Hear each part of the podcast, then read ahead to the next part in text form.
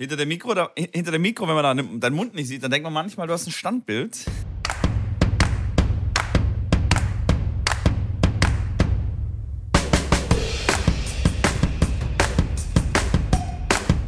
Hallo und herzlich willkommen zu einer neuen Ausgabe von Tennisblausch, einer verspäteten Einjahres-Jubiläumsfolge, äh, weil wir festgestellt haben, dass wir vor ziemlich genau zwei Wochen unsere erste also vor zwei Wochen und einem Jahr, unsere erste gemeinsame Tennisplausch-Aufnahme gemacht haben. Deswegen heute für mich jetzt persönlich eine Jubiläumsfolge mit einer leichten Verspätung, weil wir die letzten Male irgendwie, wir kamen da mit den Themen nicht äh, zurecht und hier und da gab es äh, einfach so viel auch äh, außerhalb des Podcasts mit uns beiden, dass wir es einfach verbaselt haben wie manchmal das halt so vorkommt. Ich äh, freue mich auf die Folge und äh, darf äh, Mitko wie, wie immer virtuell mir gegenüber, wie du das so immer so schön sagst, äh, begrüßen. Und äh, mit der wichtigsten Frage zuerst, Mitko, wie geht's dir denn? Ja, Schrambini, mir geht es super. Ich finde es nur ein bisschen schade, dass wir tatsächlich das verpennt haben. Ich, ähm, ich weiß nicht, warum ich so schlecht bin in Jahrestagen, Geburtstagen und solchen Sachen, wobei ich äh, doch der Listenmitko bin. Und sowas ja. entgeht mir dann immer. Das ist doch echt, echt blöd. Also, Hast du keine Liste mit, äh, mit wichtigen Daten? Hochzeitstag, Geburtstag, äh, nee. äh, Schrambinis Geburtstag? Nee, das sollte ich vielleicht mal äh, tatsächlich ja. mal, mir mal anschaffen. Neue Challenge. Oder? Ja. Oder? Neu, neue Challenge. Neue Challenge. Schreibe dir jeden gottverdammten Geburtstag, den du mitkriegst, Nein, auf. Nein, das nicht. Das ist Quatsch. Nicht? Nicht jeden ja. von Gottverdammten, aber von Leuten, die einem wichtig sind. Ja, ja, ja, Beispiel, das meine ich ja. Ich weiß zum Beispiel ja auch, ich weiß vielleicht, ich würde sagen, vielleicht komme ich auf sechs oder acht Geburtstage, die ich kenne, inklusive denen meiner Familie und vielleicht noch von zwei, drei Freunden. Auf jeden Fall auch mit Potenzial okay. zum Vergessen. Ähm, aber so ein Kalender, so ein Kalender, wo man dann die Geburtstage, also man kann es ja auch am Handy eintragen, glaube ich, aber da äh, funktionieren bei mir da die, die Einstellungen nicht so, dass ich dann auch wirklich dann benachrichtigt werde an dem Tag. Da muss man dann aktiv den Kalender auch nutzen. Das ist immer so ein bisschen mein Problem. Aber ähm, du nutzt keinen Kalender? Sag mir, nutz, dass es nicht wahr ist. Ich nutze keinen iPhone-Kalender, korrekt. Äh, Nein, äh, iPhone, kein, kein Samsung-Kalender. Ich nutze, ich habe keinen, nee, ich habe eine To-Do-Liste, die ich nutze. Und ähm, Deine Termine hast du alle im Kopf. Nee, mache ich mir also Erinnerungen im Endeffekt äh, viel über, über ähm, Amazon, hier über Alexa. Ähm, Lasse ich mir dann quasi Benachrichtigungen machen, äh, die dann auch mit dem Handy synchronisiert werden. Aber ich habe jetzt keinen Kalender, in den ich irgendwas eintrage. Nee. Ach komm. Ja. Okay. Das finde ich jetzt erstaunlich. Sehr gut. Ich wäre ich wär wirklich verloren ohne meinen Kalender, ohne meine ganzen Termine drin stehen und so. Also das. Ja, du bist ja auch mit Business, du hast ja dann so drei Business gerade am Laufen. Ich meine, wenn ich jetzt wieder mehr und mehr da reinkomme in das Business Game, dann werde ich auch äh, wieder mit dem Kalender wahrscheinlich arbeiten. Aber jetzt so die letzten zwei, drei Jahre, gut, ich habe auch davor, äh, habe ich in der Akademie trainiert, da wusste ich jeden Morgen oder jeden Abend habe ich dann einen, äh, einen, Plan reingeschaut, wann ich am nächsten Morgen dran bin und dann ging es los. Da war nicht viel mit okay. außerordentlichen Terminen oder sonstigem. Okay. Deswegen. Ja, finde ich erstaunlich. Wenn, wenn ich jetzt irgendwie meinen Zahnarzttermin im Kopf behalten sollte, so das, keine das Ahnung, der irgendwie drei Monate äh, hin ist, das, das schaffe nee, ich nicht. Nee, das geht nicht. Und, nee, da, da, ja. da kommt schon eine, eine, Erinnerung. Okay, okay, okay. Dann bin ich beruhigt. Ja. ja. Bin ich beruhigt. Ja, aber auf jeden Fall bin ich ein bisschen traurig, dass, dass wir das vergessen haben, dass wir das so verdaddelt haben und ja. wir die Chance verpasst haben, irgendwie eine gute Sendung zu machen. Also so eine Sondersendung so Jubiläumssendung, wo wir dann wieder ein bisschen was trinken, Champagner trinken, mit Champagner rumspritzen und so. Mitko wieder am ersten Glas an dem Tee hat und dann äh, erzählt, dass vor drei äh, Monaten der Djokovic äh, disqualifiziert wurde bei den US Open. Ja, ja, ich weiß schon. Genau, genau, genau. So ungefähr. Aber ja, lustig was. Ja, können wir gerne wieder äh, irgendwann mal machen. Bin dabei. Wie, wie geht's denn dir, Schrambini? Uh, puh, mir persönlich geht es eigentlich gut. Ähm, ich sage, es grad, passiert gerade sehr, sehr viel jetzt hier äh, in Dresden. Äh, auch bei meinen Waden passiert einiges. Ähm, oh, weil ja. mit, unserer, mit unserer Seilsprung-Challenge, wo ich gleich mal am Anfang drauf äh, sprechen, äh, zu sprechen kommen möchte, haben wir natürlich mit 20 Minuten pro Tag äh, schon eine ordentliche Hausnummer äh, in den Raum geworfen. Ich habe dann tatsächlich mit der einzigen Seilsprungtrainerin Deutschlands äh, Kontakt gehabt und habe die quasi auch für eine Stunde gebucht, dass ich mir mal so mal anschaue, okay, wie geht das richtig und ein paar Background-Informationen hole. Dann hatte ich die bei mir im Stream und war äh, ein sehr interessantes Gespräch, die auch direkt sagte, man muss da aufpassen mit 20 Minuten, weil äh, mit Knochenhautentzündung und wenn man die Belastung nicht gewohnt ist und dass das schon knackig sei. Ähm, und deswegen habe ich dann und jetzt, ja, sowohl die Waden natürlich äh, nach 20 Minuten Waden, äh, äh, Muskelkater ohne Ende gehabt. Jetzt äh, ist aber mein Knie ein bisschen, ähm, was, was zwickt und schmerzt. Ähm, habe da natürlich auch immer noch fleißig Tennis gespielt dazu jetzt die letzten Tage. Deswegen habe ich jetzt gestern zum Beispiel komplett pausiert und mal einen Tag Pause gemacht. Ähm, Werde aber heute auf jeden Fall wieder, wieder springen und äh, macht viel Spaß. Wie gesagt, äh, die ähm, Seilspringtrainerin, die ähm, hat äh, verschiedene Rekorde, auch deutsche Meisterschaften und so weiter. Und äh, kann ich ja hier auch äh, äh, Hashtag Werbung äh, muss man, wie gesagt, kennzeichnen. Äh, ja. Die wird uns auch äh, sponsern, beziehungsweise unseren, äh, unseren Versuch oder unsere Challenge äh, ein bisschen unterstützen. Ähm, wird uns Seile zur Verfügung stellen und äh, ihr könnt dann auch über unseren Code dann dort Seile bestellen und Programme bestellen. Die jetzt so ein vier Wochen Trainingsprogramm, was sie dann quasi auch mitschickt in einem VIP-Package zum Beispiel, was dann mit dem Seil dazukommt und äh, ihr kommt, bekommt 10% auf ähm, ja, die ganze, äh, auf das ganze Portfolio von ihr. Ähm, wenn ihr Fragen habt, klar könnt ihr sie auch anschreiben. Die ist auf Instagram auch vertreten. Mira Weite-Kotte heißt sie. Wir verlinken natürlich dann alles in die Show Notes. Mira Weite, ähm, Jump Rope, könnt ihr mal auch googeln werdet ihr einiges finden über sie. Und genau.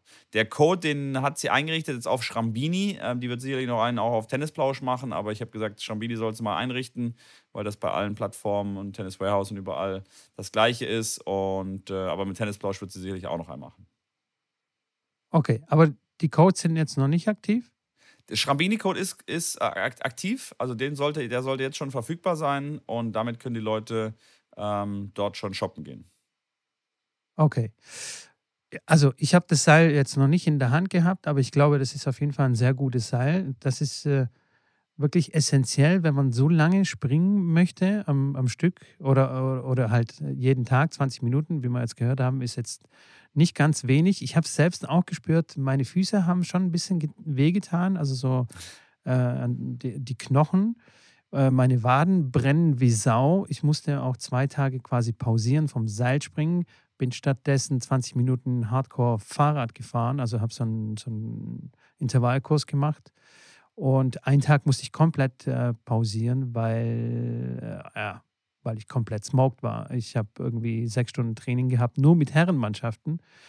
Und äh, nach der ganzen Seilspringerei und Fahrradfahrerei war ich wirklich ähm, am Poppes und musste tatsächlich äh, einen Tag pausieren.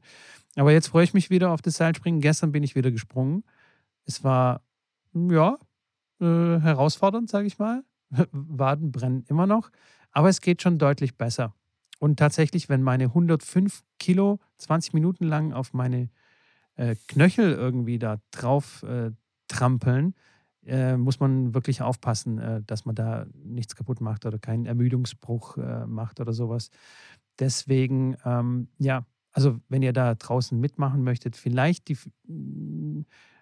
die 20 Minuten splitten in, keine Ahnung, vier mal fünf Minuten oder das noch mehr Idee. aufsplitten, damit die Belastung am Stück nicht, nicht so hoch ist oder, oder einfach ein bisschen langsamer reinkommen in die Challenge. Wir werden sie vielleicht auch etwas länger ausweiten, weil es wirklich eine sehr gute Vorbereitung ist für die Saison, für die Beinarbeit, fürs Tennis. Ähm, werden wir vielleicht äh, sie auf eineinhalb Monate irgendwie länger ziehen oder vielleicht zwei Challenges dann parallel machen. Ähm, deswegen könnt ihr auch mit fünf Minuten am Tag anfangen und dann steigern in der zweiten Woche auf zehn Minuten und euch mal langsam da reinfüllen. Ja, genau. Apropos, 100, apropos 105 Kilogramm mit Du sollst ähm, das ja. Seilspringen aber ohne einen Kasten Bier jetzt in den Händen äh, machen. Ne? Das äh, hast du schon verstanden. Das habe ich schon verstanden. Ja, ich habe auch keine so, so, so eine Gewichtsweste angezogen. Das ist mein okay. Gewicht, was ich da mit mir rumzuschleppen habe und das ist deutlich zu wenig. Und ich habe jetzt tatsächlich auch ähm, neben der Deutlich Seite. zu wenig? Äh, sorry, deutlich zu viel, natürlich. deutlich zu viel. Ähm, und ich habe jetzt wieder angefangen, 2004 zu machen, weil okay. neben dem ganzen Meal Prep und so weiter und so fort, was ich alles ausprobiert habe, ist das, was am besten für mich funktioniert und was mir am besten tut. Und ähm, ja, habe ich wieder angefangen. Okay. Es ist gut, es ist äh, herausfordernd, jetzt erstmal am Anfang. Aber ja, wenn ich das jetzt so zwei Monate durchziehe und ähm, das dann irgendwie bei 12, 8 dann belassen kann, bin ich, glaube ich, auf einem ganz guten Weg, 20 Kilo zu verlieren, weil das sollte das äh, 20 sein. Ja, da ja, bist du ja bei mir. Ich, ich da bist du ja. bei mir. Ich habe jetzt gerade Kampfgewichte, ist es gerade so 85, 86 Kilo, wo ich selber erstaunt war, weil ich so wenig auch schon lange nicht mehr gewogen habe. Ja, klar, ist mit ein bisschen Fitness und mit ein bisschen Umstellung im Leben dann äh, wirklich, äh, ich weiß nicht, ob das daran lag. Ähm, sicherlich auch ein paar Muskeln verloren über die Zeit, ich, wo ich weniger gemacht habe. Und die sind ja bekanntlich ein bisschen schwerer. Deswegen wiegt der Mitko auch ja 105. Der hat ja eigentlich nur einen, Wasch, Waschbär, äh, Waschbrettbauch äh, und äh, so alle anderen Muskelgruppen äh, sehr hypertoniert. Auf jeden Fall ähm, kann ich euch sagen, dass mir das Seilspringen sehr viel Spaß macht. Ähm, ich habe jetzt nicht so riesig Lust auf Joggen gehen.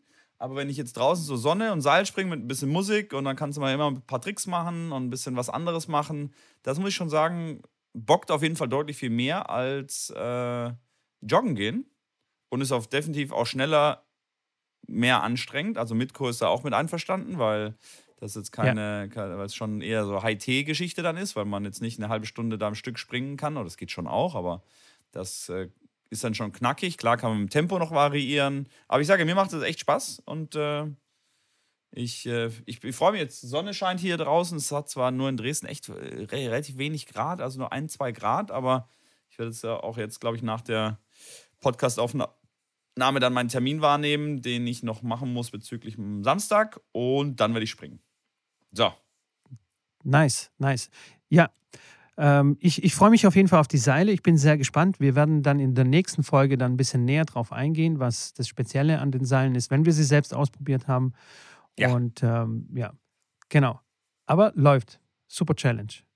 Genau. Letztes, letztes Wort zu den Seilen noch. Ähm, sie hat die über 15 Jahre Erfahrung jetzt quasi selber entwickelt äh, mit einer Firma und die werden in Deutschland produziert. Alles. Äh, ja, in Anführungszeichen Fair Trade und äh, sind in Deutschland gemacht. Und ähm, sie hat auch gesagt, dass sie, die kosten, glaube ich, 45 Euro oder 50 Euro, ähm, dass sie da gar nicht wirklich viel dran verdient, ähm, weil sie einfach aber wollte, dass ein qualitativ gutes Seil macht und das halt in Deutschland produziert wird, äh, um die ganzen ja, Handelsketten auch so kurz wie möglich zu halten. Und ist natürlich jetzt auch durch Corona und, und jetzt äh, die Ukraine-Geschichte gar nicht äh, wirklich betroffen, was äh, Materialwege angeht. Und äh, genau, das nur noch zum Abschluss dazu.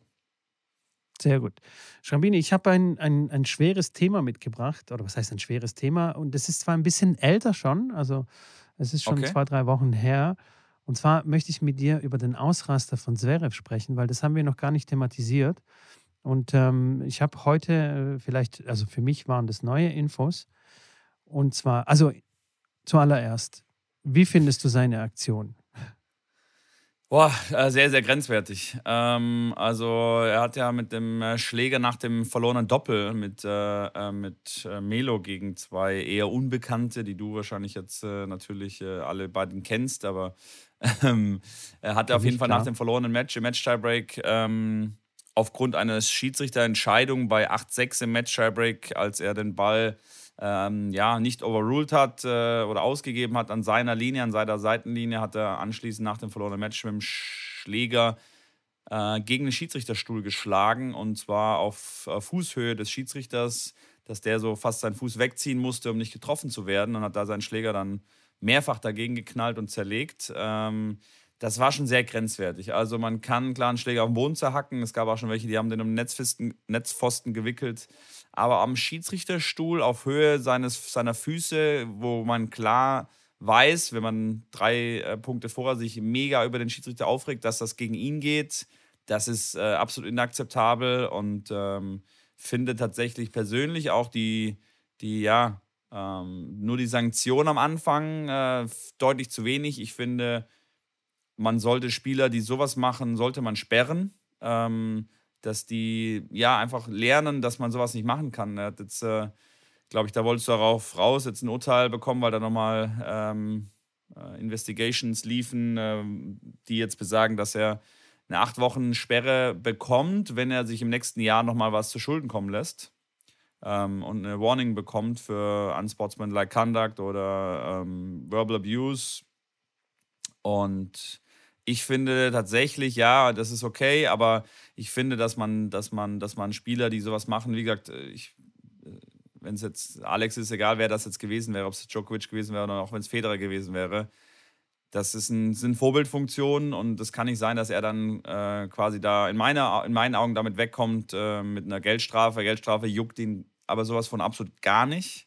Und das Einzige, was wehtut, ist natürlich, dass er, dass er gesperrt wird. Und wenn du einen Schiedsrichter wirklich direkt fast attackierst, ähm, dann gehörst du für mich auf jeden Fall ein paar Wochen von der Tour genommen. Ja, bin ich äh, komplett äh, deiner Meinung. Und äh, ich, ich, finde ganz wichtig bei dieser ganzen Aktion ist die Intention dahinter. Also er wollte wirklich, äh, also dem Schiedsrichter Angst machen oder was auch immer. Also es ging auf jeden Fall gegen den Schiedsrichter. Es gibt sehr viele andere Aktionen von anderen Spielern, die ähm, quasi einfach nur Wutreaktionen sind und zufälligerweise stand halt irgendjemand im Weg. So wie Djokovic, als er den Ball ähm, geschossen hat und die Schiedsrichterin irgendwie unglücklich am Hals getroffen hat. Ich erinnere mich noch an Nalbadian, der äh, nach dem verlorenen Punkt gegen so äh, Genau. Äh, eigentlich spricht man das so, wie ich das sage. du, hast, du hast es mit. Wie, wie spricht man das? Nalbadian. Das ist ein. So, echt? Äh, das ist ein ähm, armenischer Name. Das ist quasi ein Cousin von mir sozusagen. Nee. Nalbandian. Echt? Ja.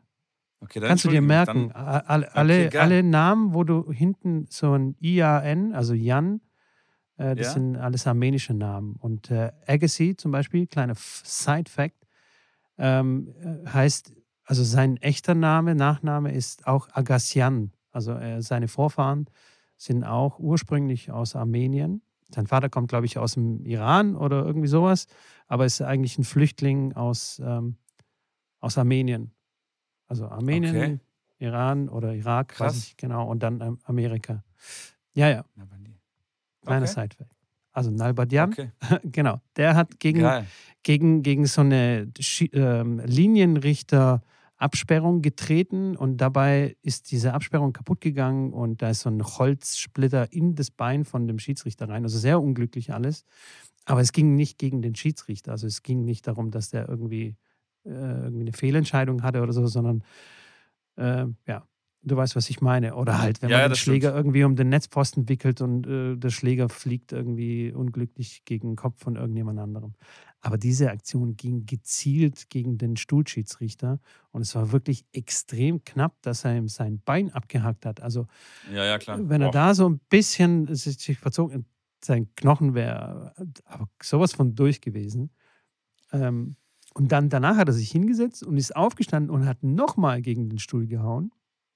Ja, das stimmt. Abgesehen davon, ja. was er so alles sonst so zu ihm gesagt hat, also verbal ihn quasi an, äh, angegriffen hat, das finde ich schon echt wirklich grenzwertig. Stell dir mal vor, beim Baseball würde, äh, würde ein Spieler äh, mit dem Baseballschläger irgendwie auf den Schiedsrichter hauen. Also der Typ wäre komplett weg vom Fenster. Also das ist purer Wahnsinn.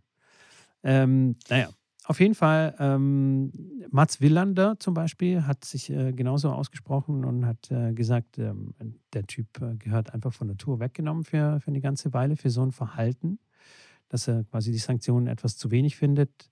Und ich glaube, dieses, ähm, dieses quasi auf Bewährung jetzt, also Zverev ist es quasi auf Bewährung, das kam ein bisschen später von, von der ATP-Tour. Diese Sanktion ja. muss irgendwie dann, falls er also der darf sich jetzt quasi gar nichts mehr leisten. Er darf nichts sagen, kein unsportliches Verhalten, äh, nichts gegen Schiedsrichter, nichts schimpfen.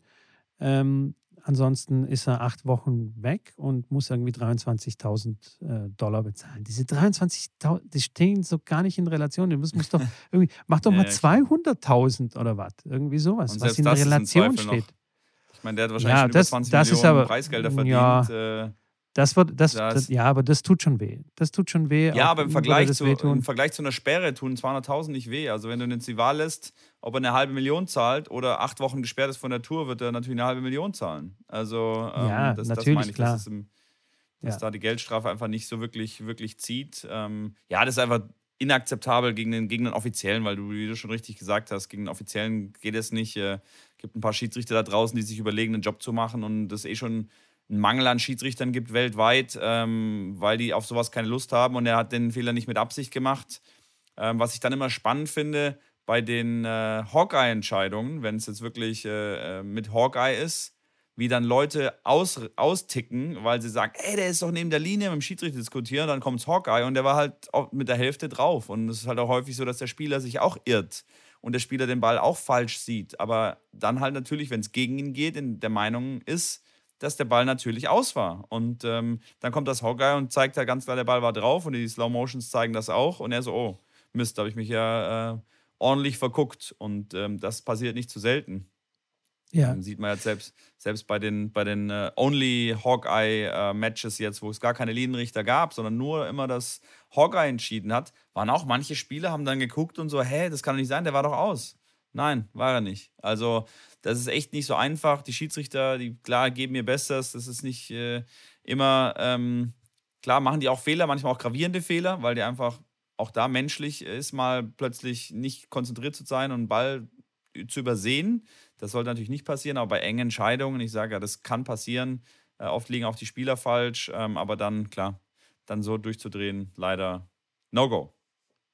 Total, total. Ähm, was ich auch äh, spannend äh, danach fand, ist sein Statement auf Instagram, was dann ein geschriebenes Statement. Ich meine, come on, das kann auch sonst wer schreiben, weißt du? Ja, muss ich, er natürlich machen. Ähm, muss er, das ist das, klar, das ist ein, das ist ein Muss, aber das kann ich nicht ernst nehmen, verstehst du? Hätte er wirklich richtig Balls, Balls in der Tasche gehabt, dann hätte er ein Video gemacht. Come on, mach ein Video. Sprich in diese scheiß Kamera rein, Ansonsten kann man Werbespots machen und sonst irgendwas. Dann bitte sprich doch mit in, in, in die Kamera rein und mach ein, mach ein Video. Dann kommt es echt rüber. Ähm, zumindest viel echter. Weil geschriebenes Wort, wie gesagt, ey, diese ganzen Statements von irgendwas, I apologize, irgendwas, das ist, naja. Ja, ja, das stimmt, da gebe ich dir recht. Und ähm, und dann diese Rettungsaktion, die ist in meinen Augen auf jeden Fall so eine Image-Rettungsaktion. Come on, ich spiele jetzt Davis Cup. Ich zeige zeig jetzt mal hier ein bisschen Teamgeist. Ja, ist zwar super für, für das Team, klasse, aber das, äh, also ich weiß nicht, das riecht aber nach so, sowas von nach Image-Rettung, äh, Rettungsversuch sozusagen. Ähm, klar ist der DTB dann dankbar und versucht ja auch ein bisschen quasi Werbung damit zu machen und so weiter und quasi ja, das Ganze zu unterstützen. Aber ich weiß nicht, ich kann, ich, ich konnte das jetzt nicht ernst nehmen. Sorry, ich, ich nehme ich nehm das nicht ab, so richtig. Und, äh, und dann noch, nach, dem, nach dem, seinem Einzel, ähm, dann noch so ein bisschen auf beleidigt tun, weil das Publikum in Brasilien äh, wirklich nicht herzlich empfangen hat, sage ich mal. Die waren schon unfair, es ist schon alles, es ist schon alles äh, nicht ganz okay, was das Publikum gemacht hat und dass er beleidigt wurde und so weiter und so fort. Aber dann, das musst du halt einfach dann schlucken können, nach so einer Aktion. Erst recht. Oder? Wie siehst du das? Äh, Dann hier ja, so einen ich mein, auf meh, meh, meh und danach oh, ja, wurde eine Linie überschritten. Come on, du hast so viele Linien überschritten in den letzten Wochen. Darfst du dich jetzt echt nicht beschweren. Du musst jetzt ein bisschen Standing zeigen. Ja, die Frage ist klar, was können sich jetzt Fans erlauben? Ihm gegenüber natürlich sind einige, die dann das nicht so cool finden, was er macht. Wird bei Djokovic jetzt wahrscheinlich nicht anders sein, wenn er auf Turnieren auftritt. Da wird es jetzt auch äh, klar für immer äh, Leute geben, die ihm dann Böses wünschen und äh, sicherlich den, einen oder anderen Kommentar bringen, der nicht angebracht ist und der auch da nichts zu suchen hat. Ähm, ich glaube natürlich einfach generell, dass sein, sein ja, äh, Nervenkostüm natürlich äh, deutlich jetzt über die letzten zwei Jahre angeschlagen ist, äh, mit wirklich vielen Auf und Abs. Jetzt war das mit Tomala so, okay, das läuft jetzt und die sind happy und da kehrt ein bisschen Ruhe ein. Jetzt kommt die nächste, die nächste Scheiße. Klar, jetzt kommen wieder Stimmen hoch, oh, wenn er so ausrastet, sich nicht im Griff hat, dann glauben sie auch, dass er da die eine Ex-Freundin da auch geschlagen hat, die da mit äh, den Vorwürfen rauskam. Ähm, das ist alles nicht gut für ihn. Ähm, das wird alles, äh, ja, schlägt auf sein Gemüt und ähm, wenn dann natürlich unter der Gürtellinie irgendwie beleidigt wird, Familie oder Freundin, dann ja, er hat jetzt nichts Böses gemacht, er ist einfach vom Platz gelaufen und hat gesagt, er will sich dem nicht weiter aussetzen, ist weggelaufen. Äh, pff, ja, ob er sich dem stellen muss, ja, sicherlich äh, kann man drüber sprechen, aber ich kann auch nachvollziehen, dass er einfach dann sagt, Leute, sorry, das ist too much, ich äh, muss mir das jetzt hier nicht äh, anhören. Ähm, aber ich verstehe auch deine Sicht, äh, wenn du sagst, er muss da Eier zeigen und sagen, er hat selber viele Fehler gemacht und jetzt muss er einfach das mal aushalten. Ja, ich sage ja auch nicht, dass er jetzt nicht das Recht hat, vom Platz runterzulaufen oder, oder überhaupt. Ich unterstelle ihm jetzt gar nichts, aber ähm, sich im Nachhinein zu quasi so ein bisschen zu beschweren, in der Pressekonferenz zu sagen, dass hier, da, hier und da irgendwelche Linien überschritten wurden und so. Natürlich ist es zu viel von den, von den Zuschauern, vom Publikum. Das darf nicht sein, das ist auch nicht richtig, was die gemacht haben und so weiter. Aber ich finde, in seiner Position, gerade nach dieser Aktion, hätte sich ja auch verkneifen können, hätte auch schlucken können und sagen, okay, komm, come on, ich muss da drüber stehen und äh, einfach, einfach jetzt ein bisschen so die Füße stillhalten und äh, tatsächlich so mich ein bisschen zusammenreißen. Und ähm, ja, keine Ahnung. Also das tut seinem Image auf jeden Fall äh, nicht gut, äh, nehme ich mal an. Das wird wirklich lange Zeit brauchen, bis da Gras drüber wächst und so. Und ich hoffe für ihn, dass er tatsächlich ähm, sich dann auch zusammenreißt und bei weiteren Turnieren jetzt nicht irgendwie sich noch irgendwas äh, leistet, was, äh, was, ihm, was ihm schaden kann, sondern eher sich beruhigt und sich wirklich aufs Tennis konzentriert und ja, sich auf die guten Seiten äh, des Businesses quasi äh, fokussiert. Auf jeden Fall. Das beste Beispiel war ja Nick Kyrgios. Der hat ja eine ähnliche Geschichte gehabt. Der hat auch, äh, ist ja oft aufgerastet, hat dann Stühle rumgeworfen, auf den Tennisplatz geschmissen, hat dann Schläger zerhackt, hat, da hat er auch sich benommen wie der Letzte. Dann war es eine ähnliche Situation. Genau das Gleiche. Er wurde dann verurteilt zur Bewährungsstrafe, dass er ein Jahr lang ähm, sich zusammenreißen muss, sonst wird er gesperrt. Ähm, der hat das dann wirklich hinbekommen und hat das durchgezogen und hat dann unglaublich viel besser Tennis gespielt. Und das war wirklich für, für ihn in, der, in seiner Karriere ein ja, eine Wende, äh, weil er dann wirklich gelernt hat, ähm, Tennis zu spielen, ohne übermäßigen ja, Ausraster oder sich aufzuregen. Und äh, klar, der jetzt hier und da auch noch immer wieder seine Phasen, aber das ist deutlich viel besser geworden. Und vor allem in der Phase, wo er sich nicht aufregen durfte, hat er einfach viel besser Tennis gespielt. Und jetzt mal schauen, wie das mit Alex äh, wird. Ähm, wird ja, wurde ja die letzten Jahre auch immer kritisiert, dass er äh, mental zu schnell, zu negativ ist, zu schnell dann ähm, anfängt zu lamentieren, wenn es nicht läuft äh, und diesen, ja, diesen Weg ähm, der mentalen Stärke noch nicht so wirklich gefunden hat. Jetzt bin ich gespannt, wenn das muss, und das wird er jetzt müssen, äh, wie er damit umgeht und ob ihm das für sein Spiel für, für, die, nächsten, für die nächste Zeit äh, hilft. Ich, ich, bin mir ziemlich sicher, dass ihm das hilft. Ähm, man sieht es ja auch an Roger Federer, ob man es glaubt oder nicht. Roger Federer war ich glaube, das haben wir schon mal erwähnt, in seiner Junior-Zeit war er ein absolut wilder Spieler. Also so Kirgios-mäßig und Zverev-mäßig. Und er hat auch Schläger zerhackt und war wüst und hat alle beschumpfen und so weiter. Also kann man sich wirklich nicht vorstellen. Ja, und äh, also wirklich, wirklich wild. Und in, in seiner Biografie, ähm, ich weiß jetzt aber nicht welche genau, ähm, ist ziemlich genau beschrieben, dass er, dass er da so einen Wendepunkt hatte, als er irgendwie einen Mentalcoach und er ihm gesagt hat, hey, Johnny, wenn du so weitermachst, du bist ein unglaubliches Talent, aber aus dir wird nichts, weil du stehst dir selbst im Weg. Und irgendwie hat ja. er das angenommen und äh, wirklich hart an sich gearbeitet und äh, komplett ins andere Gegenteil, ins andere Extrem ist er so zu Mr. Nice Guy geworden, zu Mr. Nice Guy der Tour. Und ähm, siehe da, das hat ihm erheblich äh, zum Erfolg äh, verholfen, würde ich sagen. Deswegen ist es, glaube ich, immer, immer eine gute Sache. Klar, für die Show ist es gut, wenn man ausrastet, so New Kyrgios, Entertainment und so weiter und so fort, aber für den sportlichen Erfolg kann es eigentlich nicht sehr hilfreich sein. Auf jeden Fall sehr, sehr selten, klar. Murray ist Alex, so ein bisschen so das, das Ausnahmebeispiel. Es gibt ganz wenige, die so sich immer ein bisschen aufregen und lamentieren und trotzdem wirklich Grand Slams gewinnen, olympisches Gold gewinnen. Aber ähm, ja, der hat seinen eigenen Weg dann einfach gefunden, damit umzugehen und das ins Positive zu, zu wenden. Und ähm, ich glaube aber, aber, da ist ein kleiner Unterschied. Also Murray ist so am Lamentieren und ein bisschen am Rumschreien und so. Und die, also Federer war schon richtig wild. Also der hat schon. Der Schläger, auch Schläger Leute beschimpft. Schläger zerhackt hat Murray tatsächlich noch, den habe ich noch nicht häufig einen Schläger zerhacken sehen. Ja. Also Federer hat auch schon auch so gegen Schiedsrichter, Publikum und was weiß ich und hat auch schon den einen oder anderen Schläger richtig übel zerhackt.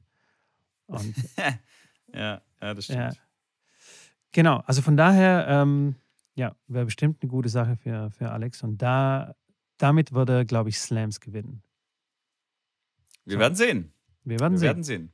Ich wünsche es ihm auf jeden Fall, dass er sich da rafft und tatsächlich was gewinnt. Auf jeden Fall. So, Schrambini. Ja. Das nächste große Turnier steht an in Indian Wells. Und oh, ähm, oh yes. ich habe schon in der letzten oder vorletzten Folge erwähnt, dass Tommy Haas da mal Direktor war und es ist er noch. Und mhm. ähm, mhm. ich, ich, find, ich finde dieses Turnier richtig cool. Es wird auch so mhm. ähm, der fünfte Slam quasi genannt. So ist es natürlich nicht. Aber es ist äh, von der Größe her und vom, vom ganzen Drumherum ist es auf jeden Fall ein sehr besonderes Turnier in Kalifornien. Viel Sonne, viel Luxus, was da so äh, drumherum stattfindet im Stadion und so weiter. Es ist eins der größten Stadien in, äh, ähm, in Amerika oder überhaupt in, in der Welt, glaube ich. Irgendwie 16.000, 17.000 Zuschauer passen da rein und es ist ein Damen- und Herrenturnier, was auch relativ selten ist ähm, außerhalb der, der Grand Slams. Miami fällt mir da noch ein. Fällt dir noch ja, was anderes ein? Ähm, ja, natürlich Madrid, Rom, die zwei Turniere dann auf okay. Sand, die Masters, die, die großen Masters-Turniere, da sind oft dann Combined Events, aber das ist tendenziell eher die, die, die Seltenheit, das stimmt. Genau, und ähm, ja, das steht an. Ich bin, ich bin gespannt. Man, man sieht jetzt schon, dass die, dass die Spieler angekommen sind. Auf Instagram werden fleißig Fotos äh, gepostet von Kalifornien, LA. Kyrgios war äh, bei einem LA Lakers, äh, beim äh, Lakers-Spiel und so weiter und so fort. Ich, ich freue mich darauf. Ist echt ein nices Turnier. Also, absolut. Die Quali geht, Quali geht los. Ähm, tatsächlich, Yannick, Yannick ist noch reingekommen. Hier, Yannick Mahn, mein äh, guter Freund, der hat ein Protected Ranking, ist da gerade noch irgendwie reingerutscht, spielt gegen Mats Moraing, deutsches, äh, deutsches Match. Dann Quali, das geht, glaube ich, kann sein, dass das heute Nacht sogar losgeht.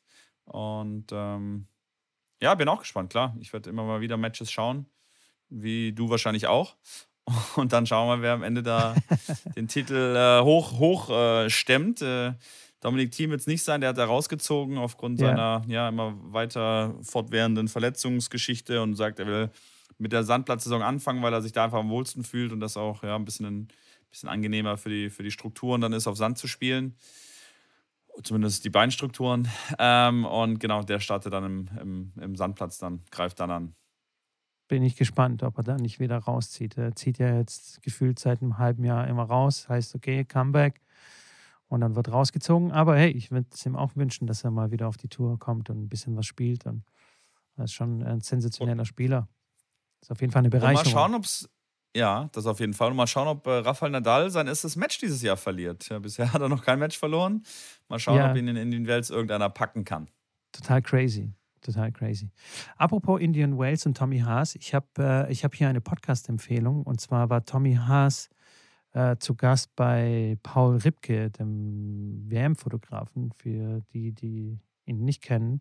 Er hat einen Podcast, der heißt AWFNR, also alle Wege führen nach Ruhm, nicht Rom, sondern Ruhm. Und ähm, da hat er sich mit Tommy äh, getroffen, irgendwie auf dem Parkplatz von Beverly Hills Tennis Club und haben einen Podcast aufgenommen. Erstens habe ich von Tommy Haas, ähm, glaube ich, das letzte Interview, keine Ahnung wann gesehen, vor Jahren. Ja. Ähm, und ja. es war wirklich sehr interessant, ihn so privat äh, zu hören, wie sein Leben so ist äh, drüben in Amerika, wie was da so stattfindet auf dem Turnier in Indian Wales. Ähm, ähm, ja, ist auf jeden Fall eine, eine sehr, interessante, sehr interessante Sache und könnt gerne mal reinhören und uns mal dazu schreiben, wie ihr es findet.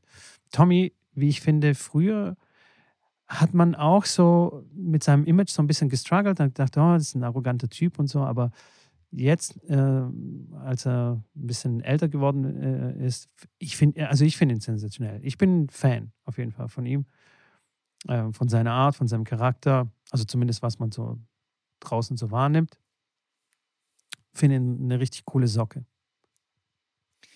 Auf jeden Fall für, bei mir eher auch äh, nach der Karriere mehr als äh, vor, der, vor dem Karriereende, weil während der Tour war es wirklich, also ich habe ihn in Stuttgart bei Mercedes Cup ein paar Mal erlebt, auf dem Trainingsplatz, äh, wie er mit seinen Trainern seinem Team gesprochen hat und auch während des Matches, das war schon sehr, sehr grenzwertig, muss ich sagen. Also wenn da Trainer von ihm warst, das war, äh, also du wusstest, du wirst beleidigt, ähm, ob du willst oder nicht. Ähm, Im Training dann hast du eine Übung, also ich habe live eine Trainingssession gesehen mit ihm und seinem Trainer. Der Trainer hat ihm dann Bälle angespielt. Ähm, ganz normale Übungen im Endeffekt, wo ich sage, ich habe da jetzt nichts äh, Komisches dran gesehen. Dann kam er dann, dann darüber, was soll das für eine Übung sein? Wofür brauche ich das denn? Äh, was machen wir hier für einen Scheiß? Äh, spielen wir jetzt so und so die Bälle an? Und ich denke, wow, wow, wow, was ist denn hier los? Und bin natürlich stehen geblieben. Dann ging es da rund und irgendwann nach 20 Minuten hat ihm irgendwas wieder nicht gepasst. Er hat gesagt, so, ciao, seine Tasche gepackt und ist dann in die Katakomben verschwunden. Also der war da richtig angefressen. Hat dann tatsächlich auch in der ersten Runde direkt beim Turnier dann verloren. Gegen Pavol Czervenak, ich erinnere mich heute noch dran. Äh, damals ein guter Bekannter von mir, der äh, aus Köln auch kam, der sich qualifiziert hat und dann tatsächlich das erste Mal äh, weit gekommen ist in einem ATP-Turnier. Ähm, und Haas hat dann in der, in der Umkleide seinen Schläger gegen die Wand gejagt und hat ein Loch da reingemacht was wir natürlich als Linienrichter dann auch äh, begutachten durften, da unten in den Umkleiden. Also das war schon, das war schon immer ein, äh, ein Bündel voller, äh, ja, wie sagt man, ähm, Unvorhersehbarem und äh, immer auch eine ordentliche Portion Aggression und äh, Beleidigung auch dem eigenen Team gegenüber, was ich jetzt damals wirklich so ein bisschen schockierend fand und eher abschreckend fand. Äh, von daher, jetzt mittlerweile bin ich bei dir, ähm, nach dem Karriereende sehr sympathisch und, und äh, authentisch und ehrlich und cool. Äh, vor dem Karriereende eher jetzt nicht so mein Fall. Wobei auch spielerisch natürlich mega geiler Typ. Also Matches habe ich sehr, sehr gerne angeguckt. Sensationell, ja. Das ja, war ja. schon immer, der hat auch mit Federer dann oft mal äh, heiße Duelle sich geliefert. Das war schon geil. Die beiden sind ja sehr, sehr gute Freunde, sind ja Best Buddies, die zwei. Und äh, ja, das war ja, mein ich, Statement zum Tommy. Ja, ähm, also legendär auch sein, sein, sein Ausraster, wie er so mit sich redet. Ne? Das, haben, das hatten wir auch schon mal ein paar Mal erwähnt ja. hier. Äh, wirklich legendär. Und ich glaube, also seine Frau oder beziehungsweise die sind ja nicht verheiratet, wie ich jetzt erfahren habe äh, durch den Podcast, sondern die sind nur verlobt. Äh, die Sarah Foster, ähm, Tochter eines unfassbar erfolgreichen Musikproduzenten, sie selbst mehrfache äh, Unternehmerin und äh, Firmengründerin, äh, die ist unglaublich lustig. Also die ist wirklich sensationell lustig und äh, so eine kann ja dann nicht mit Tommy Haas irgendwie verlobt sein, wenn er ein komplettes Arschloch wäre. Also der, der muss ein lustiger Typ sein. Der muss irgendwie. Ja, neben dem Platz sein. auf jeden Fall. Absolut. Also, ich sage ja, neben dem Platz eine ganz andere Person einfach. Also, sobald ja. er einen Schläger in die Hand genommen hat auf dem Platz, war das ein anderer Mensch. Positiv verrückt, aber halt ein bisschen too much dann. Aber ja, ja, neben dem Platz, wie gesagt, äh, das verstehe ich vollkommen, dass das ein ganz anderer Mensch war. Ist. Ja, ja. Auf jeden Fall, ja, guter Typ, gutes Turnier. Ich bin sehr gespannt, ähm, was da so los sein wird auf dem Turnier. Kann man sich auf jeden Fall ja. mal anschauen. Kann man sich anschauen. Absolut, absolut. Dann habe ich noch ein weiteres Thema mitgebracht, Schrambini. Und zwar gab es äh, viel Feedback zum, zu der Idee mit dem digitalen Trainer. Und ich muss da wirklich überlegen, in welche Form ich quasi die Informationen zur Verfügung stelle. Äh, und vor allem sind auch meine Informationen, ich meine, das ist schon vier Jahre her, die Präsentation, die ich gemacht hatte damals für die Fortbildungen der, der Trainer beim WTB. Ähm, auf jeden Fall, nur zur Info, ich werde es ein bisschen erneuern und muss mir überlegen, ähm, in welche Form ich das quasi anbiete zum freien Download, dass sich die Leute oder beziehungsweise die Trainer da informieren können. Dann habe ich noch eine Nachricht bekommen von einem sehr jungen Trainer, der uns fragt nach guten Drills auf YouTube und nach guten Büchern, die man lesen kann. Hast du ein YouTube-Channel, den du immer wieder mal schaust und sagst, hey, die sind gut, die liefern mir irgendwie Inspirationen und, und so? Oder, oder hast du. Nein. Hast du nichts parat? Okay, ich habe tatsächlich. kurz, kurz, kurz, kurz und, und knapp. Nein, ich habe ja. auf YouTube jetzt ist ja tatsächlich die, die gleichen äh, Kandidaten äh, meistens wie jetzt auf Instagram, okay. ähm, die das machen. Und ähm, ja, finde ich, ich, immer, find ich immer schwierig. Ich habe tatsächlich ein, äh, paar andere gefunden und zwar ähm, ist es ein Team von, von Trainern in, aus Amerika, die nennen sich Essential Tennis. Und die haben wirklich qualitativ sehr gute Videos. Also die sind einfach auch gut gemacht, gut gefilmt, weil das finde ich auch ganz arg wichtig, wenn da einst einer irgendwie auf dem Court spricht und es windet und der Ton ist extrem schlecht, da habe ich gar keinen Bock, das anzugucken.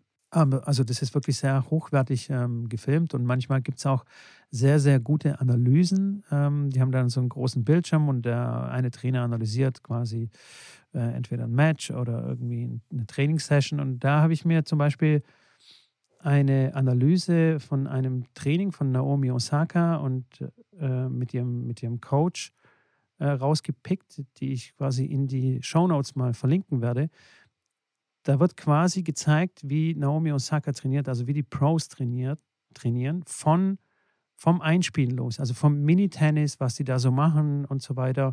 Und dann wird das Ganze ähm, analysiert und äh, erklärt, warum, weshalb sie das machen und so weiter und so fort. Und da äh, finde ich sehr interessant, dass man, man sieht, dass das völlig unspektakulär ist alles, dass die Profis auch sehr viele Fehler dann auch machen im Training und dass es völlig okay ist, auch Fehler zu machen. Ähm, also wirklich eine sehr empfehlenswerte Sache.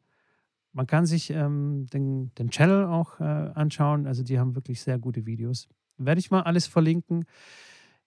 Hier und da wird es bestimmt ein Video geben, wo wir zwei dann sagen, hm, sind wir vielleicht nicht so ganz zu 100% d'accord, aber das meiste kann ich äh, bedenkenlos empfehlen.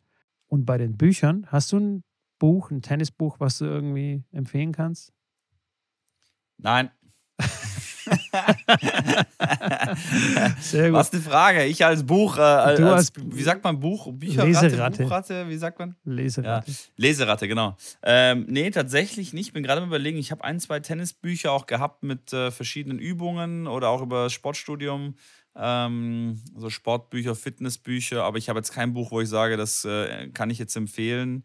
Ähm, nee, muss ich leider passen ich habe ein paar Bücher rausgepickt, aber als allererstes habe ich ein Buch genommen oder zwei Bücher genommen, die jetzt nicht so explizit mit Übungen äh, quasi verbunden sind, sondern hier geht es vielleicht auch mehr um das Mindset. Hier kann man vielleicht seinen Schülern vielleicht mehr vermitteln auf der taktischen Seite und auf der mentalen Seite. Und zwar erstens ein, ein Muss für jeden Tennisspieler, Brad Gilbert, Winning Ugly, finde ich eins der, der besten Bücher die es da draußen überhaupt gibt, über Tennis.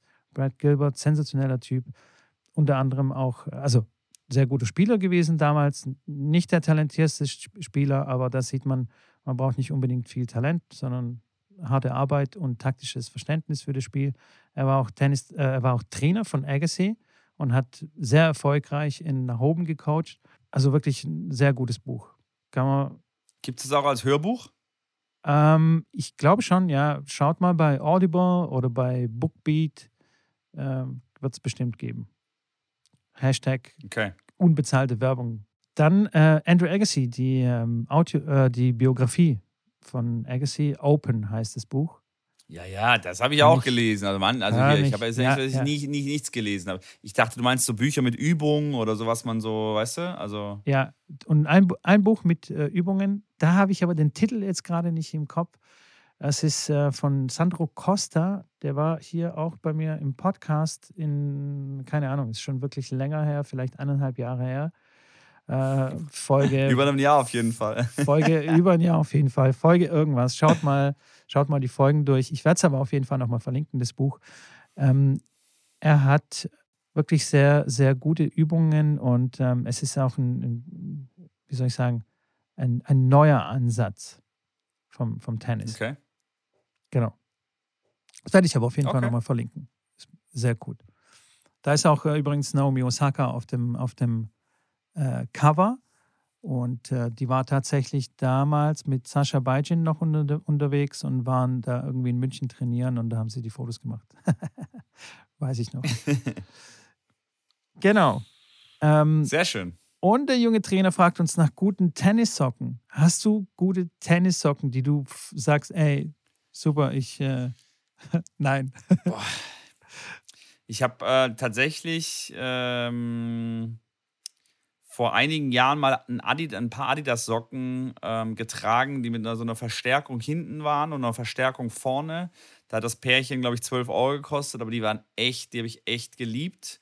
Habe ich aber dann so auch nicht mehr gefunden. Ähm, kann ich tatsächlich jetzt nicht, nicht sagen, was da für Socken sehr, sehr gut sind. Wenn ihr Matches spielt, habe ich auch schon mal erwähnt, zieht gerne zwei Paar Socken an und dann ist es auch nicht ganz so wichtig, was für Socken das sind. Ähm, klar, die von eurem Tragekomfort euch am liebsten sind. Äh, und dann nimmt ein zweites Paar, ähm, wenn es um, um härtere, längere Belastung geht, um einfach Blasen vorzubeugen äh, und einfach ein weicheres äh, Gefühl dann im, im, Socken zu haben, ähm, kann, man, kann man auf jeden Fall empfehlen. Ähm, aber ich habe jetzt kein Modell, was ich dir jetzt direkt raushauen kann. Okay. Ich bin äh, Team Laura Siegemund und ich spiele mit den Kompressionssocken, die bis quasi unters Knie gehen.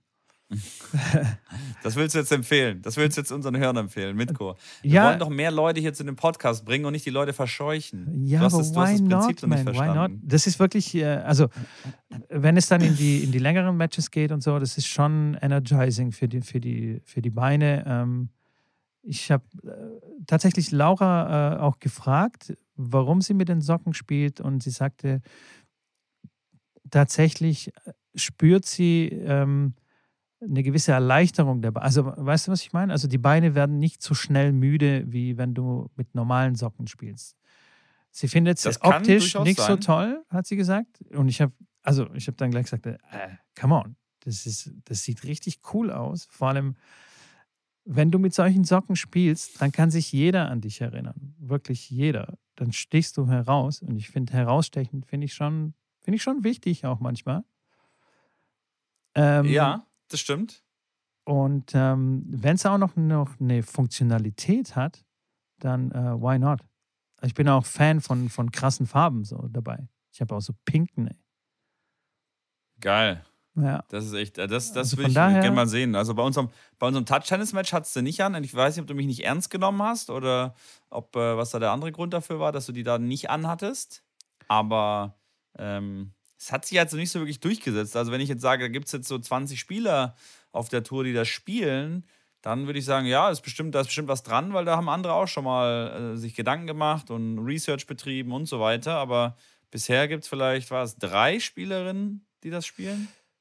Bei den Männern ja, kenne ich keinen einzigen. Zwei. Also mir so fällt jetzt Laura Siegemund ein und die Matek, Matek Sands. Ähm, ja. Die spielt mit den Socken, aber Chuck so. Vedaz, Chuck Vedaz hat auch noch gespielt früher. Ah, okay.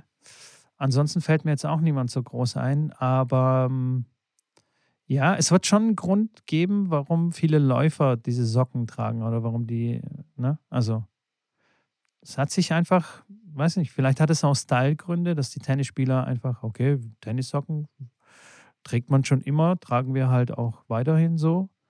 Ich bin schon ein Fan davon, auch mal was anderes auszuprobieren. Ich, ich spiele auch sehr gerne auch in anderen Shirts. Also ich, es muss nicht immer ein Tennis-Shirt sein oder ein Functional-Shirt sein. Ich, ja, ich spiele auch mal gerne in so einem Skater. Polo. Ja, oh, nee, das nicht. Das ist nicht mein Style, aber ich äh, mag ganz gerne so Surfer, Surfer-Klamotten. Habe ich äh, öfter Badehose. mal angehabt. Ja, zum Beispiel auch, ja. Gut, ist vielleicht ein bisschen unbequem. Dieses Netz, dieses Netzding reibt dann vielleicht ein bisschen, aber die Shirts so, die ja. Muster, ähm, habe ich schon Fördert gerne mal gespielt. Blutung mit Ich habe auch immer so Hoodies angehabt, so, so Surfer-Hoodies. So überhaupt nicht passend zum Tennis, aber hey, why not? Hat jetzt natürlich keine Funktionalität, nur Style. Das stimmt. Würde ich jetzt auch nicht empfehlen für Leute da draußen, vor allem beim Hoodie, die Bändel, die dann vorne hier rumfliegen und die, die auch schnell mal ins Auge fliegen. Aber, Ach komm, ähm, jetzt, jetzt wirst du aber kleinlich hier, du. also come on. Gibt es ja auch beim Tennis so Hoodies, die dann auch Bändel haben. Ich kann, also mit, mit dem Hoodie joggen, der so Bändel vorne hat, äh, finde ich auch uncool, weil die Bändel dann immer rum. Du musst, klar, musst du dann verknoten oder innen reinmachen, aber. Boah, okay, also. Nicht. Äh, Hoodie-Bändel vorne verknoten, also das geht gar nicht. Ey. Puh, das ist. Äh, oh, Bevor Mann, sie mir ins Auge fliegen, was soll ich machen? Das sieht ja, das sieht ja furchtbar Umdrehen. aus. Das ist so wie Sneaker binden. Sag mir bloß, dass du irgendwie deine Sneaker bindest. Also ich rede von Sneaker, nicht Turnschuhe, sondern Sneaker. Nein, die binde ich nicht. Also du meinst eine Schleife vorne dran machen. Ja, ey, Leute, die ihre Sneaker binden, wie so oldschool Nikes oder keine Ahnung, Reebok oder Adidas Stan Smith oder so und dann vorne dann binden mit so einer ganz normalen Schleife, das dann aus. Oh. Boah. Pfui. Ja. Leute, schämt ja, euch. Ja, herzlich willkommen zum Styling-Podcast mit so Mitko. sieht's aus. So sieht's aus. Ja. Genau. Wir sind aber also, auch ein Tennis-Podcast, Mitko. Wir sind auch ein Tennis-Podcast. Ähm, genau, da bin ich, da wäre ich fertig mit meinen Bücher-Tipps und äh, YouTube- und Styling-Tipps. Ja, das war stark. Mega. Ja, Vielen ne? Dank. Gerne. Hey, wir, wir, müssen ein bisschen auf die, auf, die, auf die Tube drücken, Menschenskinder. Wir quatschen hier ja, so fröhlich. Ich, ich kenne ja, kenn ja deine Liste nicht. Ja, du Ich denke mir auch immer, man hört jetzt endlich auf, da redet er da wieder so lange und da wieder so lange. Ja, sorry, Bro, sorry, Bro. Heute bluten die Ohren bei dir. Ich habe fünf Fragen aber gebracht, äh, mitgebracht. Egal. Ich werde auch kurz beantworten. Okay, alles klar. Was ist der beste Ratschlag, den Nein. du je bekommen hast? Nein.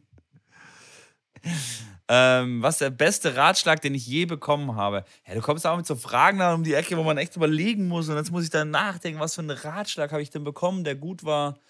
Boah, der Beste, nicht gut, sondern der, der, Beste. Der Beste. Der Beste. Okay, kann, okay warte, kannst du mal die nächste Frage nehmen? Ich, ich, ich, ich, ich stelle die hinten an. Ich schiebe okay. die nach hinten. Alles klar. Nächste Welche Frage? Sportart kannst du absolut gar nicht, würdest aber gerne? Ähm. Welche Sportart kann ich absolut gar nicht, würde ich aber gerne.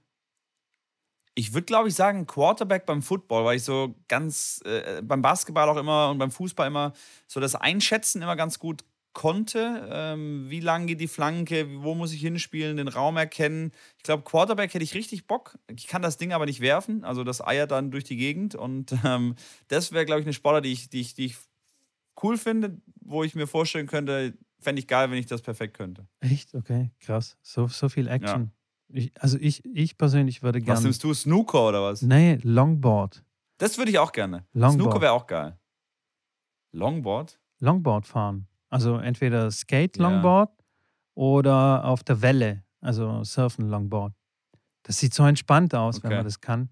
Ich würde auch gern so, okay. ja, aber so hin und her laufen während dem hey, Fahren. Die Frage war an mich so. mit Code. Ja, ja, sorry. Ey, das ist, das, weißt du, der macht jetzt eigene Kategorie schon wieder auf. Der stellt Fragen und beantwortet sie dann selber. So, nächste Frage. ja, wenn du nicht antworten kannst, was soll ich dir sagen? Also gut. Hab ich doch. Ich hab doch geantwortet. Gut, gut, gut, gut, gut.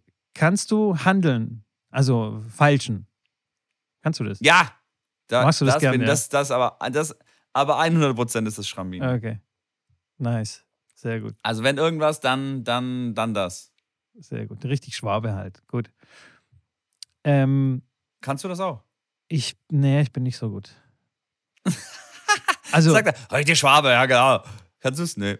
Nee, ich also kann schon ein bisschen, aber ich würde jetzt nicht von mir behaupten, dass ich da jetzt irgendwie gut darin bin. Ich habe ich hab mir auch sogar mehrere okay. Bücher da irgendwie da, darüber reingezogen und so, wie man verhandelt. Ja, wie ich auch. Falsch und so. Ja, ja. genau, du.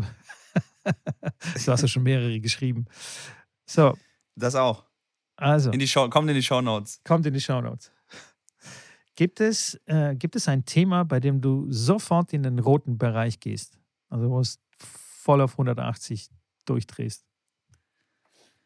Äh, gibt es ein Thema, wo ich voll auf 180 durchdrehe? Ähm, Das ist schwierig. Äh, die fünfte Frage, dann fangen wir da von vorne an. Ich äh, überlege gerade, ich fällt jetzt okay. keinen Bereich an. Also, welche deiner Eigenschaften, Schrägstrich, Eigenarten, nervt die anderen am meisten? Also, womit oh, nervst du die anderen? Hör doch mal auf mit solchen scheiß Fragen da, meine Herren. Halleluja. Welche, was, was nervt an die meisten an den anderen? Boah. Welche ja. Eigenschaften nervt die Leute? Mhm. Ich glaube so, ich weiß nicht, ob das nervt, aber ich, das nervt mich manchmal selber, dass ich so, wenn irgendjemand was sagt, was nicht stimmt, dann muss ich dem das mitteilen und so, weiß nicht, so besserwisserisch ist oder ich kann mich da manchmal schwer zurückhalten. Ähm, was okay. vielleicht auch hier schon im Podcast mal aufgefallen ist, was mich aber selber manchmal nervt, weil manchmal ist es einfach gut, die Fresse zu halten und sagen, ja, ja, einfach nicken und Charlie Sheen würde sagen, ich, ich, ich verstehe. Ich verstehe, genau, ich verstehe. Ich verstehe. Ich werde die Folge Und verlinken. das wäre, glaube ich. ja, ja, ja. ich. Ich verstehe. Also, das ist manchmal immer diplomatisch sinnvoller und besser.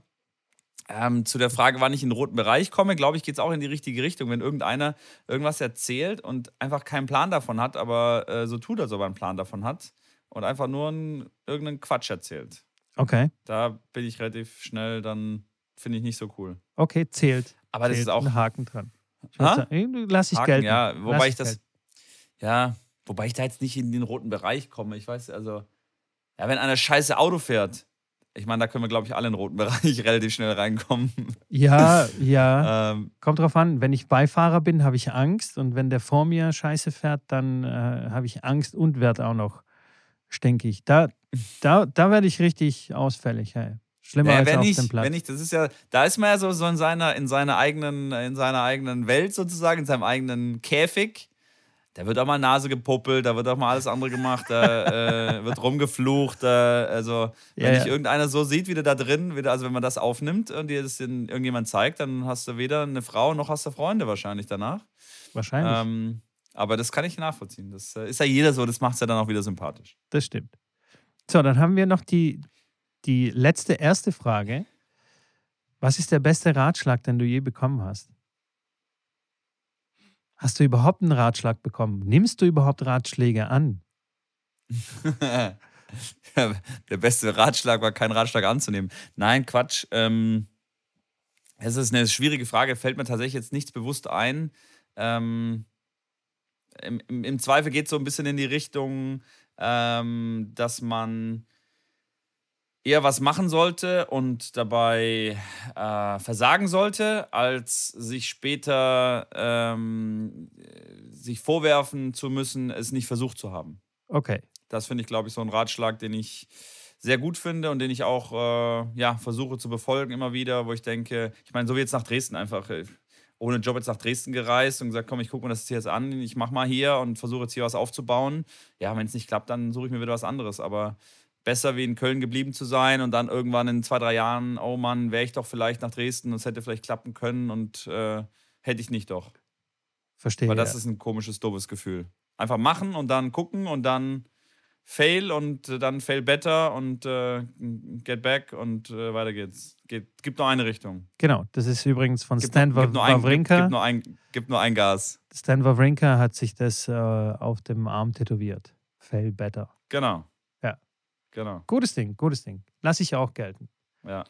Lass Okay. ich gelten. Ah, Da habe ich ja Glück gehabt. Okay, du bist durch. Du kannst aufatmen, alles okay. Ähm, dann habe ich noch einen Tipp der Woche mit, mitgebracht. Ja.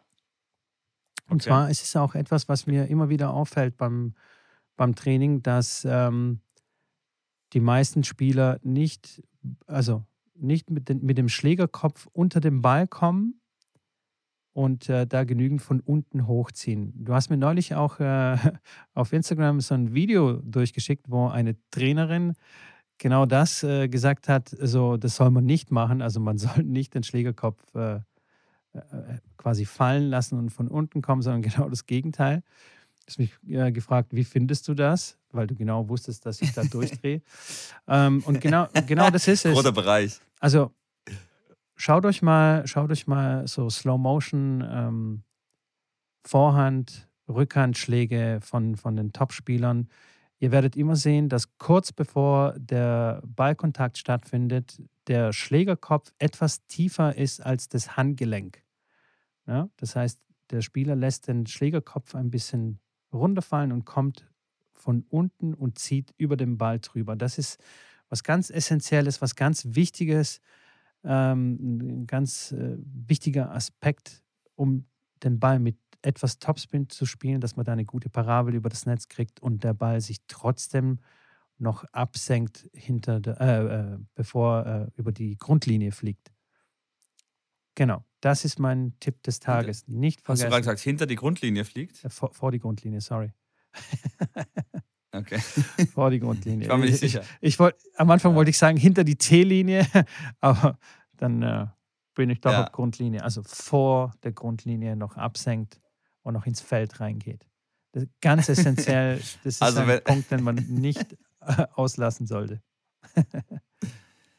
ja, das stimmt. Genau. Ja, ja du, ich, ich weiß nicht, ich bin mit meinem Zettel, glaube ich, durch. Ich habe auch alle meine Punkte abgearbeitet, Mitko. Ich habe. Äh, ich kann, ich kann nichts mehr, ich kann zu dieser Folge heute nichts mehr beitragen. Nichts mehr beitragen. Und als Tennis-Zitat würde ich sagen, Stan Wawrinka lassen wir gelten. Ja. Hast du so schön absolut. eingeflochten in, in, in deinem Satz. Von daher, mitten, mitten ins Gespräch. Mitten ins Gespräch. Finde ich, fand, fandst du auch stark, ne? Total stark. Gut, Schrambini. Dann lass uns hier das Ding mal zumachen und äh, mal frühstücken. Ich nicht. Ich werde erst Abendessen, aber du kannst frühstücken. Ich werde jetzt Seil ja, stimmt, springen. du hast ja dein, dein 2004. Ja, ich werde, ja das, das werde ich, werd ich auch machen und dann Genau, dann muss ich mich noch. Ach so, ja, die letzte, die letzte Thema, was ich noch auf meiner Liste hatte, war bezüglich äh, Samstag, meinem Weltrekordversuch. Ah, ja. Sollte noch irgendjemand äh, jetzt gerade äh, Mittwoch früh diese Folge hören und sagen, hey cool, ich will mich da noch beteiligen, dann nimmt, nimmt einen Schläger am besten noch von ein paar Freunden, packt ihn ein Paket und schreibt mir bei Instagram, dann schicke ich euch meine Adresse und dann könnt ihr mir die Schläger zukommen lassen. Uh, ich werde die dann bespannen, pro Schläger nämlich 25 Euro, die dann aber komplett gespendet werden für ukrainische Flüchtlinge und ähm, und, und, und Güter, die da gebraucht werden. Ähm, das wird am kommenden Samstag stattfinden auf meinem Twitch-Kanal, wo jeder auch live ähm, dazuschauen kann. Ähm, kann auch live in der Show dann äh, Geld spenden. Ich bin gerade noch in Gesprächen mit äh, einem Hauptsponsor, der eventuell jeden Euro, der dann ähm, reinkommt, sozusagen verdoppelt bis zu einer bestimmten Summe von, weiß ich nicht, 5000 Euro vielleicht.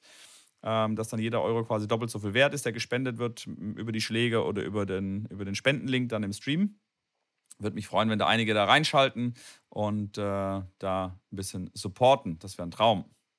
Das, das war es auch schon. Das wäre mein letztes Anliegen gewesen. Okay, Schrabini. Mehr, wenn ihr noch mehr Informationen braucht, dann hört euch gerne noch die Folge äh, an, die wir jetzt äh, äh, am Sonntag äh, ausgestrahlt haben, eine Kurzfolge. Da erkläre ich noch mal ein bisschen mehr, erzähle ein bisschen mehr darüber. Äh, wenn ihr noch Fragen habt, wie, wie gesagt, jederzeit gerne ähm, zu mir äh, kommen, mich anschreiben auf Instagram, dann kann ich euch da auch noch mal ähm, genauere Infos geben, wenn ihr was wissen wollt. Sehr gut. Ich habe noch eine letzte Kleinigkeit und zwar vergesst bitte nicht, uns zu abonnieren, auf egal welchem Kanal ihr uns konsumiert. Vergesst nicht, äh, auch auf Instagram vorbeizuschauen, uns zu folgen und uns nette Nachrichten zu schreiben, Anregungen, Fragen, was auch immer. Nur her damit. Wir sind froh über jeden Input.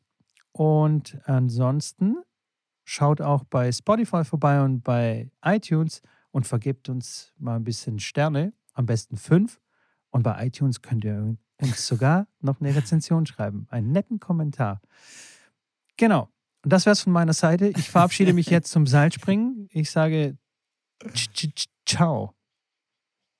Ja, äh, äh, ich auch äh, mit der letzten Frage noch an dich, ob du das nicht einfach mal so, ähm, ähm, wie sagt man, aufnehmen könntest, diesen Teil, dass du dann einfach das immer, weißt du, immer einfach nur draufdrücken kannst auf den Knopf und dann. Ja, aber da wäre es ja nicht authentisch. Da musst, du ein bisschen mehr, da musst du ein bisschen mehr, ja, da muss aber so ein bisschen mehr Pep da rein. Ah, nächstes Mal mache ich das, okay? Nächstes, wir machen einen Cliffhanger, no, nächstes Mal mache ich das und bring da mal ein bisschen Pep. Da bring ich mal ein bisschen Pep da rein. So nach dem Motto, hey, lass uns ein Abo da. Zum Beispiel.